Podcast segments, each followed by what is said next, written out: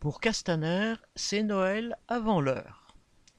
Après avoir été nommé le 15 novembre au conseil de surveillance du port de Marseille, l'ex-ministre de l'Intérieur Christophe Castaner se voit offrir le poste de président de la société concessionnaire du tunnel du Mont-Blanc et il est murmuré qu'il pourrait aussi diriger le tunnel de Fréjus, reliant de même la France à l'Italie. Si le premier poste est à caractère honorifique, mais ouvre quand même la porte à nombre de relations intéressantes, le salaire du second tourne autour de 150 000 euros par an. Castaner, éjecté de son poste de député aux élections législatives de juin 2022, n'a même pas eu besoin de traverser la rue pour retrouver un ou même des emplois cumulés. Macron s'est recasé ses protégés.